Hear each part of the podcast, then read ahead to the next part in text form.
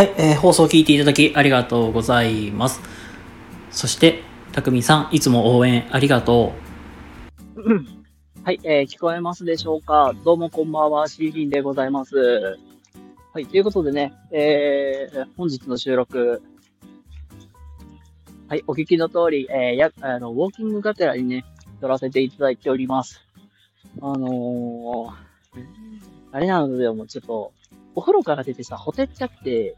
で、それでちょっと、なんか、油断、なんか、ちょっとクールダウンするために、ちょっとウォーキングしてるっていう感じです。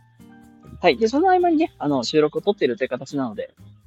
あの、もし、あの、今聞こえる通り、えカエルちゃんとか、車のね、ノイズが入ってきてますので、ちょっとお聞き苦しいところもあるかと思いますが、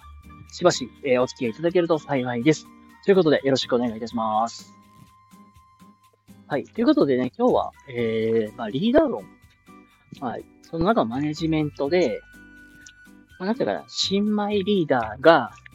えー必要な、まあ、心がけみたいな。まあ、そういうテーマで今日はお話しさせていただけたらいいなと思います。あのー実はね、僕、もともと、まあ、小学校の教員を、まあ、数年ほどやってました。で、学級担任を持たせてもらった経験はあるんですけども、今でも覚えてます。全然うまくいかなかった。うん、言うたらだって、詳しく言うと、やっぱり先生に対しての不満先生なんでこれはダメなのみたいな。とか、先生この子どうにかしてよみたいな。なんかそういう、なんていうかな、クラス内でのなんか亀裂とかが多すぎて、まあ、それをうまいことさばけなかった自分がいたんですよ。まあ結果、やっぱりなんか、あんまりいいクラス経営ができなかったなっていう、まあ自分のまあ失敗とか反省もいろいろあるんですけども、まあ今でもまあ、教員辞めてからも、まあ実際小集団の、まあ、なんていうかな、クラスをまとめているんですけども、まあそれでもね、やっぱりなかなか うまいこといかなかったりとか、うん、まあ失敗することもね、よくよくあります。えー、今日はね、まあそういう、まあ僕みたいに、なんか苦い経験とか失敗したことあるとか、まあ不器用な人とか、あと、まあ、新人ですとか、初めてやってますみたいな。だからそういう人に向けて今日は、えーお話できたらいいなと思います。で、これにね、大事なポイントをぎゅっとまあ絞らせていただくと、笑顔です。これ。どういうことかっていうのをね、ちょっとここからざっと深掘ってお話をさせていただこうかなと思います。えっと、まあ、ポイントを言うと、笑顔です。何のこっちゃかわからないと思うんで、まあもう少し深掘っていくと、まあ、僕たち、まあ言うたらなんかリーダーとか、そういう集団をまとめる、まあ役割を持ってる人って、あのーなんていうかな、カリスマ性がいるとか、なんか才能みたいにいるんちゃうかって、めっちゃ重いと、多いと思うんですよ。僕も最初なんかそんなこと思ってましたけど、いや、そうじゃないんですよ。あの、実践、まあ、知識と実践なんですよ。言ったら、まあ、まあ、リーダーとしての、まあ、リーダー論の勉強も、まあ、すごい大事ですよ。本当に。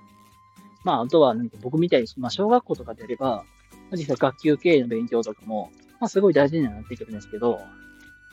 まあ、それよりもやっぱり、まあ、大学でつけた知識を、それを実践に活かす。まあ、この実践に活かす回数が、まあ、多ければ多いほど、やっぱりなんていうか、自分の実力って、じゅあの、腕も上がってくるわけですよ。なので、とにかく練習がすごい大事なんですよ。まあ、これもリーダーもやっていくのも、まあ、言うたら練習次第なんですよ。で、多くのリーダーの人は、なんていうかな、結構笑顔を忘れがちなんですよ。うん、例えば、うん、まあよよくさ、